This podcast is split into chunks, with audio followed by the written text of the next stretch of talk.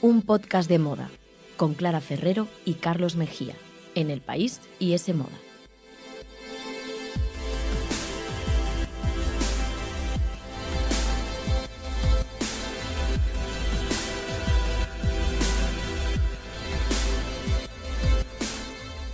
Hola, ¿qué tal? Bienvenidos a un podcast de moda. El podcast que escuchas mientras haces cosas importantes o no, tú sabrás, aquí te queremos igual. Nos podéis escuchar, ya lo sabéis, en iTunes, Google Podcast, la web de ese moda y también en los podcasts del país. Y podéis seguirnos en Instagram, tomad nota, arroba un podcast de moda.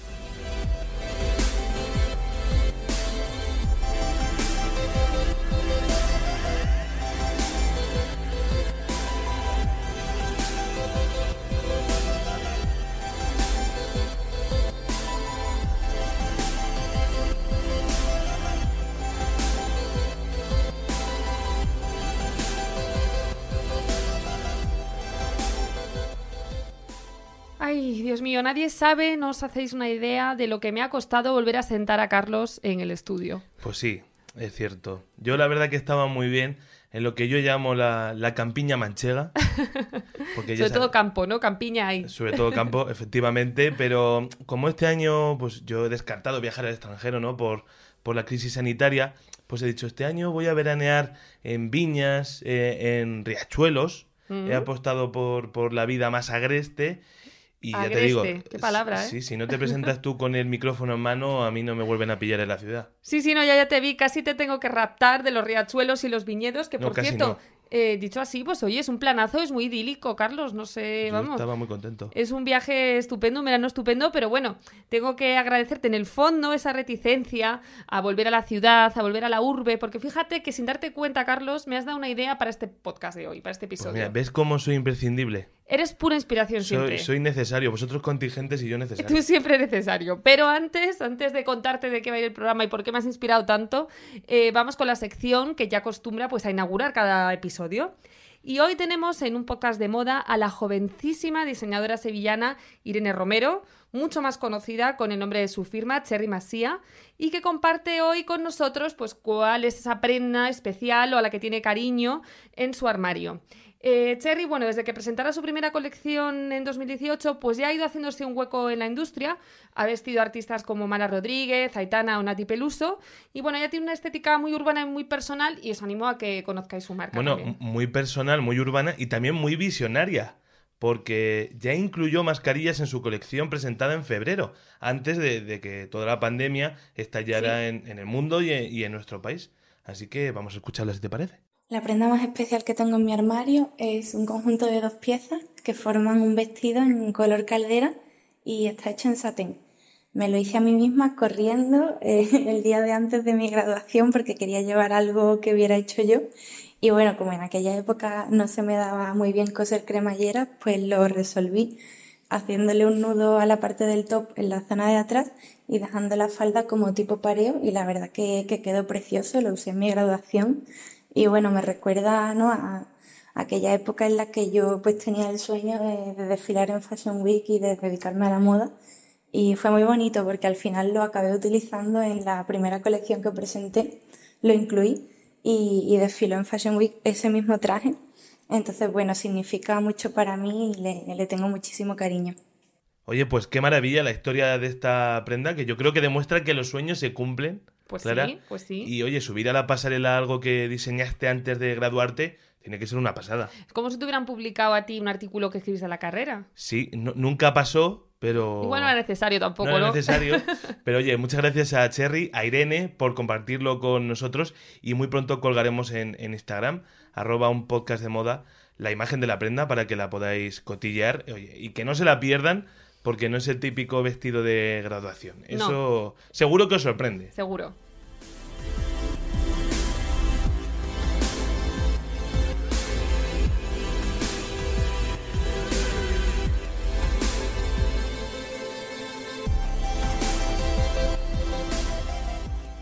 Pues después de escuchar a Cherry Masía, vamos ahora con un tipo de moda muy alejada de sus códigos y de lo que ella hace, es una tendencia de la que todavía no habíamos hablado aquí y que gracias a Carlos y a su verano idílico en el campo, Mira. pues me he dado cuenta que era momento ya de dedicarle un episodio. Así que hablamos nada más y nada menos del cottagecore y de las consecuencias estéticas que este movimiento está dejando no solo en las redes sociales, sino también Me en nuestras calles. Me encanta porque ya hacía tiempo que no metíamos así un buen palabro en inglés Sí, que deje a la mitad de los oyentes descolocados y un poco perdidos y diciendo estos chavales ¿Esto son, desde qué va?". son tontos. O, o al menos eso fue lo que me pasó a mí cuando empecé a escucharlo. Así que antes de nada vamos a aclarar que es el cottagecore, escrito cotaje core. Y- Ts, es que es un poco y complicado. y que tiene todo esto que ver con la moda. Sí, sí, sí. Vamos primero, antes de nada, a aclararlo todo, Carlos. Mira, lo primero que tenemos que saber, o lo primero que podemos decir, es que cottage significa casa de campo, o incluso cabaña y demás, y se utiliza especialmente para designar pues esas casitas rurales que podemos encontrar en la campiña inglesa que no manchega. Aunque, oye, igual Bueno. también podemos decir cottage, ¿no? No se llevan tanto. Una tiene más marketing que la otra, pero. Eso es. Bueno, ya solo con esto, con saber este significado etimológico de la palabra, pues ya nos hacemos un poco una idea de lo que estamos hablando, ¿no? El cottagecore es una estética que hace eh, pues apología de todo lo que tenga que ver con lo rural. Pero por supuesto, todo idealizado y todo precioso, idílico. Eso te iba a decir, porque además estamos en época ya que está empezando la vendimia. Supongo que aquí no nos vamos a dejar los riñones cogiendo uvas, nada de sudar la gota gorda trabajando en el campo. Aquí las, las verduras salen, salen solas, ¿no? Sí, sí, sí, por arte de magia. Aquí nada de sudar. Ay, qué bien. Aunque es verdad que el movimiento sí que defiende volver a trabajar con las manos, ¿no? Sin tanta tecnología y sin tantas prisas y todas estas cosas. Y es un poco, pues, volver a hacer las tareas eh, por nosotros mismos. Y el término, aunque ya lleva unos años por ahí pululando por internet, hace un par de años más o menos empezó a escuchar, pues ha sido un poco a raíz también de la pandemia y del confinamiento, etcétera, Sí. cuando ha metido aquí el pelotazo en TikTok y en Instagram. Y bueno, de hecho, si escribes el hashtag, por ejemplo, cottagecore en Instagram, pues vas a ver desde un montón de flores secas y bodegones preciosos, paisajes rurales que incluyen burros y, bueno, y todo tipo de animales de granja, em, postres recién horneados, Ay, cestitas eh, con manteles de picnic y casitas que parecen sacadas de, Mira, de un cuento. Yo buscando información para el programa, de hecho, vi que, que decía una, una periodista de, de la edición estadounidense de, de la revista Vogue Sí. que el cottagecore describía un mundo en el que tú haces tu propia mermelada y lees a Jane Austen una y otra vez. Y yo creo que es tal cual. Sí, mira, esa yo, idea. yo, por ejemplo, he pensado que cuál podría ser la banda sonora del cottagecore. A ver, a ver qué te parece esta. A ver, dale.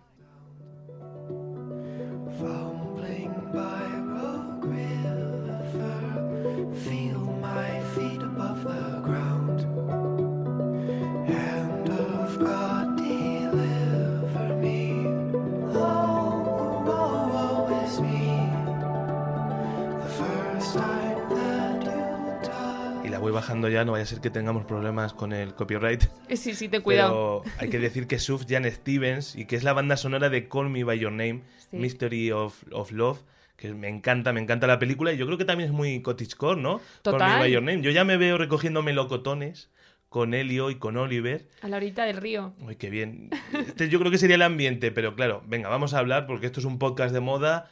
El cottagecore aplicado a la moda y no solo a hacer mermelada, eh, ¿en qué se traduce? Pues vamos a hablar de moda, que es a lo que hemos venido, y se traduce un poco en todo lo que se lleva, Carlos. O sea, es que mm, todo lo que está de moda es cottagecore, la verdad. Pues o casi bien. todo, vamos. Pues nada, pues hasta aquí. No, no, pero ya hace tiempo pues que esta tendencia se lleva un poco cocinando a fuego lento, con, con leña de chimenea, por Oh, supuesto, en una mía. casita así, No. hermanos Grimm. Nos van a salir unas metáforas increíbles. Oye, este es que es un no parar esto. No, no, pero bueno, ya lleva un tiempo, pues eso, eh, entre nosotros, pues a base de un montón de prendas que las últimas temporadas estaban marcando tendencia. Prendas de las que ya hemos hablado aquí, pues desde las blusas románticas con esos grandes cuellos tipo Peter Pan, a las cestitas a modo de bolso, el nido de abeja o el bordado inglés que tanto se está viendo este verano, o las prendas de punto, ¿no? Con especial mención a esas chaquetas que parece que están hechas por, por la abuela. Bueno, ahora me estoy acordando que igual me he equivocado de canción, porque, por ejemplo, podría haber puesto Cardigan de Taylor Swift, que no solo Sí. da nombre al primer single de su, de su nuevo disco, sino que además ella lleva uno como con, con estrellas en el videoclip, que se ha hecho muy famoso. Claro, es que sí, sí, justo todo lo que nuevo de- del, del disco Folklore, ¿no? De Taylor Sí. Swift es super cottagecore. Es que ella, también es muy de Tennessee, muy de, Le casa pega de campo todo, rural. le pega casi más que el rollo del disco anterior, yo creo. Sí. Entonces esta, se ha encontrado un poco y ha dicho, mira, encima está de moda, vamos a tope. Y de hecho el videoclip de Cardigan, de ese primer single que decías, en el que lleva un cardigan, valga la redundancia, de estrellas, pues es todo muy cottagecore, ¿no? Desde la naturaleza, que es como el escenario idílico en el que ella se mueve, hasta cuando toca el piano así con una luz tenue de las velas, que parece de, de otro siglo. Eh, y por supuesto, ese vestido blanco con el que aparece, que parece una aparición, nunca mejor dicho, Vale. pero es también tendencia, es lo que ahora este verano se ha puesto de moda y se llama nap dress. Nap, Nap dress. de, De- dress, de siesta. Sí, de siesta, sí, sí, Anda, sí. mira. Que es un poco pues el camisón blanco así como de toda la vida de niña de la curva, pero que este verano es tendencia. La verdad que lo estoy viendo mucho, ¿eh? Sí, sí, y se ha sofisticado con este nombre nap dress, pero bueno, que es un poco un vestido así tipo camisón blanco, ¿vale? Para que nos hagamos una idea, pero que se usa por la calle y demás. Bueno, pues es una tendencia que parece que, que ha llegado para quedarse, ¿no? Porque si ya antes de, de la pandemia, también lo hemos comentado en este programa, la ropa y, y el calzado más cómodo iban ganando la partida a los tacones o a cualquier cosa que fuera un poco más apretada o incómoda, Sí. pues incluso ahora con la popularidad de este nap dress o vestido siesta Sí. o incluso leggings o chándal de, de algodón, parece que, esta estética eh, va para largo y va para quedarse. Total, un poco la ropa que hemos usado durante el confinamiento para el teletrabajo y, demás va a continuar entre nosotros. Yo a favor de la comodidad siempre.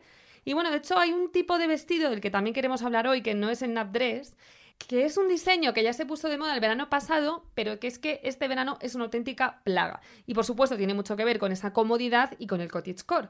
Y es ese vestido que seguro que lo habéis visto, visualizarlo por favor, que es amplio, largo, Mm. como con algún volante o pliegue, muy mm, un poco casa de la pradera, ¿no? Así vaporoso, naif, con estampado de flores muchas veces.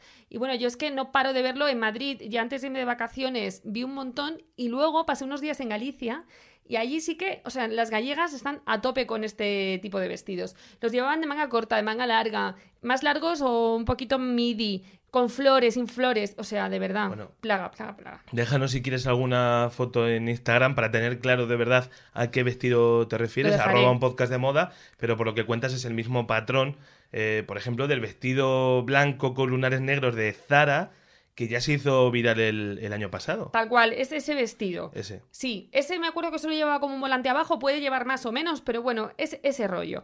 Yo creo que si hace unos años nos dicen que nos íbamos a poner este vestido, pues eso, un poco casa de la pradera, yo creo que nos hubiésemos reído, no nos lo hubiésemos creído. Y mira, ahora lo lleva pues tanto gente que sí que está puesta con las tendencias, interesada en la moda, como los que no. O sea, porque yo creo que todo el mundo ha encontrado en ese diseño pues esa comodidad, porque es un vestido que no marca nada, que si nos hemos pasado un poquito con la cervecita el verano, pues no, no marca las Eso curvas. me viene perfecto. Claro, y es súper cómodo. Y bueno, la culpa de este boom pues lo tienen marcas como Batseba, que explota la estética judío ortodoxa, o también Vampire's Wife, que bueno, han sido las dos pioneras en poner de moda este tipo de diseños, sin olvidar, por supuesto, a nuestra querida diseñadora danesa Cecilie Vansen, que bueno, ella como buena nórdica, pues no es tan de flores y de ese espíritu tan naif, También hemos hablado de ella. aquí. Hemos hablado de Sí, sí, ella. Y ella ha hecho esos vestidos en una versión un poquito más sencilla, en colores neutros, en, sin estampados y en, y en, bueno, más básicos, digamos. Sí. Pero también apostando por esos volúmenes, esas mangas abullonadas. Y, y bueno, sin duda, pues ella también tiene muchísima culpa de que se hayan puesto de moda.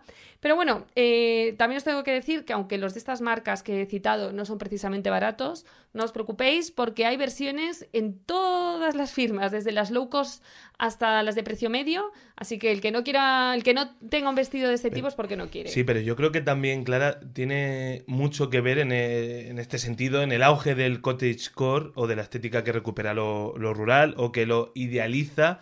Eh, pues todo este estos meses que hemos pasado metidos en casa, alejados de, de la naturaleza y, y privados, pues un poco de, de todo lo que olía a campo. Sí, total.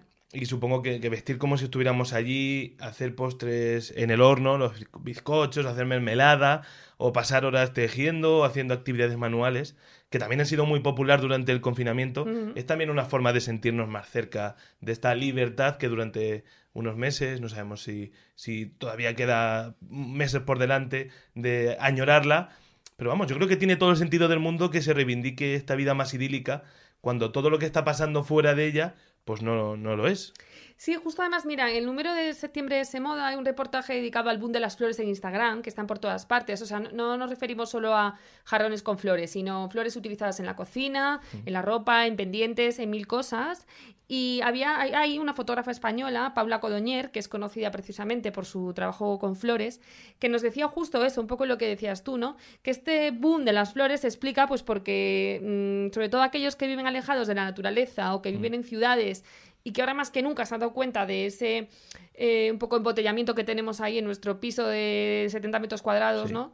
Pues hemos valorado eh, un poco más la Sí, po- naturaleza. es eso, no podíamos estar en la naturaleza, pero hacíamos cosas muy manuales también. ¿no? Sí. Ha sido un poco esa contradicción y también no hay que olvidar que todo esto tiene que ver también con los likes.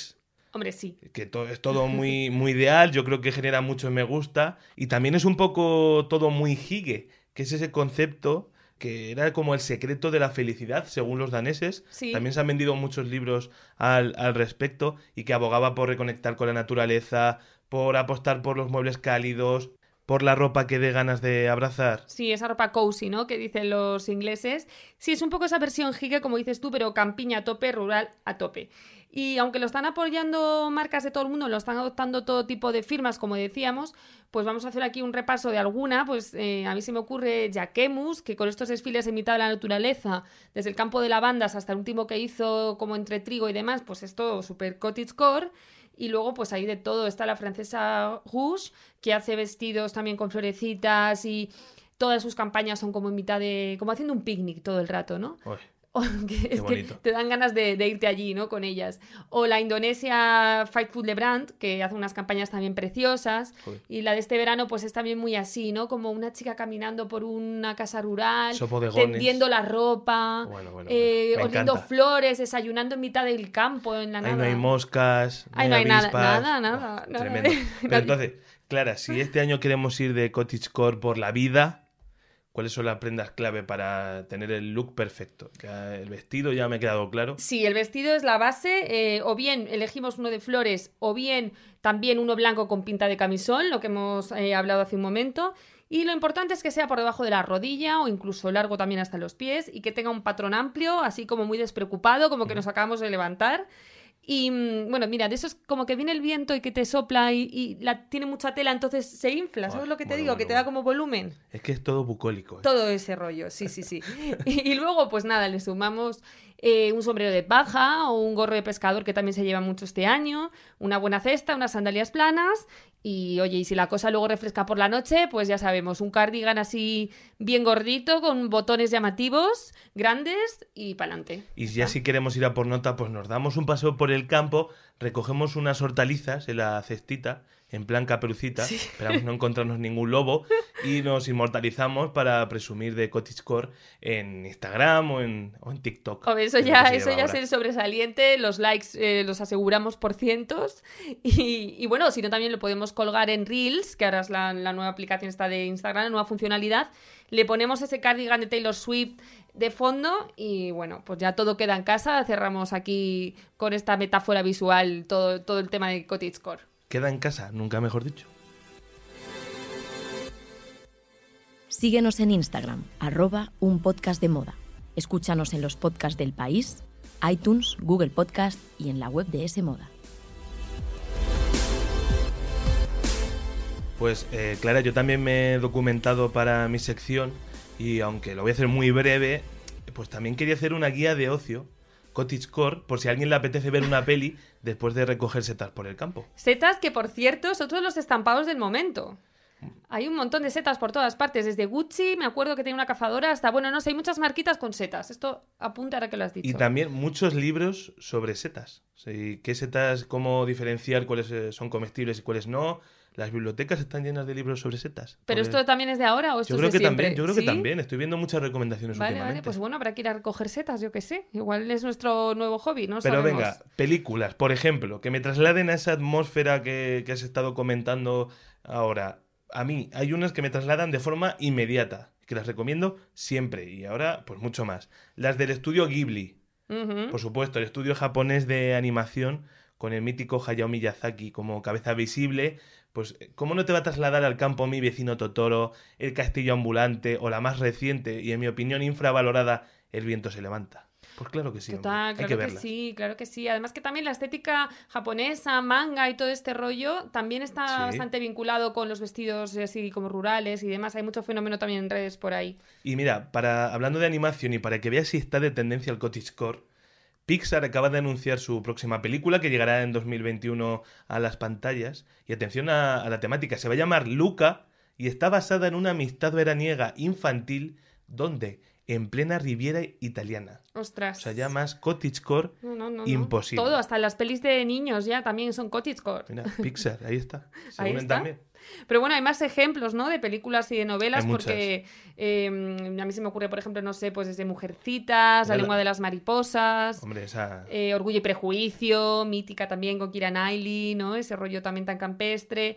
Matilda, que yo tengo que decir Hombre. que reivindico desde aquí a la señorita Honey como icono de estilo. Matilda me cuadra perfectamente en ese... Claro, es que ella, la profesora, ¿no? Pues acordaros. vestidos así también. Sí, con flores, siempre su Mm. cardigan por encima. Mira. Vivía una casita chiquitita en mitad del bosque, como súper idílico también. Es total.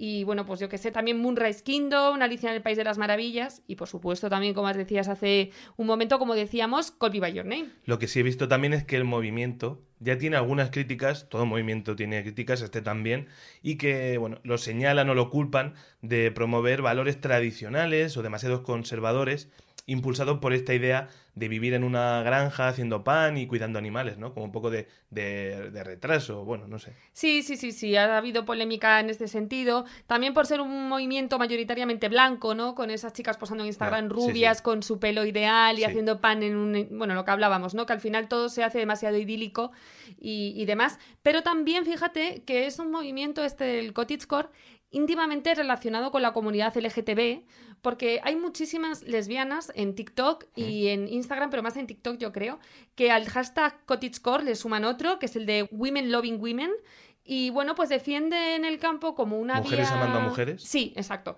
Y defienden el campo pues como una vía de escape de la sociedad heteronormativa, de la sociedad patriarcal, etcétera. Y allí pues quieren vivir en una granja, ¿no? Con su amor y pues totalmente desprovistas de la mirada sexualizada que hay hacia, también hacia las lesbianas en la sociedad capitalista. Entonces, bueno, fíjate que por una parte ha tenido esa crítica de volver al pasado, Mm. pero por otra parte también eh, la comunidad LGTB se ha apropiado de este movimiento en cierto sentido para reivindicar lo contrario, ¿no? Progreso en cuanto a libertad de amor y tal, Mm. pero sí en un entorno idílico y apartado de, de las prisas de la ciudad. Y en ese entorno idílico y apartado de las prisas de la ciudad, ¿qué hilo musical debe sonar? Pues mira, yo me he apuntado eh, grupos, por ejemplo, o- mira, Sufjan Stevens, que lo hemos puesto antes, Sí. Of Monsters and Men, Moonford and Sons, Fleet Foxes, Girl in, in Red o Bon Iver, que también participa en el último disco de Taylor. de Taylor Swift, que Mm. parece perfecto. Y todo es muy analógico en el mundo cottagecore, pero la tecnología también se abre paso. Y hay un juego ahora que lo está petando y que también tiene que ver mucho con esta tendencia, que es el Animal Crossing, Sí, sí, sí. que es un juego de Nintendo Switch que es todo un fenómeno social en el que nuestro reto como granjeros es crear nuestra propia isla. O sea, es una experiencia que no es ni conflictiva ni violenta, aquí no hay que matar a ningún enemigo, en la que, por ejemplo, tenemos que lograr vender nuestra propia cosecha de nabos. Vale. Sí, además es que en un artículo que leí sobre el cottagecore había una chica que decía que justo para definirlo lo mejor era pensar como en un Animal Crossing pero en la vida real. Pues es, es sea que es una cosa, sí, es una cosa con- contemplativa, eh, buen rollista, y por ejemplo es un fenómeno tal que incluso políticas tan reconocidas como Alexandria Ocasio Cortez han hecho campaña dentro de esta comunidad. Y bueno, firmas como Marc Jacobs y Valentino han lanzado colecciones virtuales de ropa para los personajes del Animal Crossing. Sí, sí, sí, lo está petando. Yo fíjate que, bueno, todavía no he jugado, pero igual le toca una oportunidad. No paro de ver eso, noticias de marcas que lanzan colecciones, todo el mundo viciado, no sé.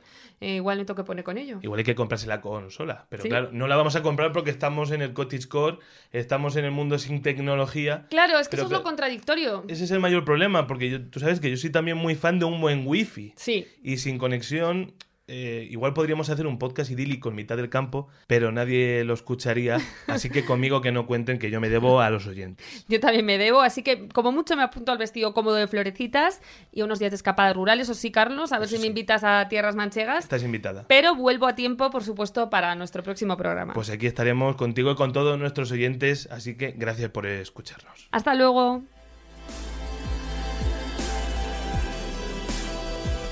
Ese moda el tercer sábado de cada mes gratis con el país.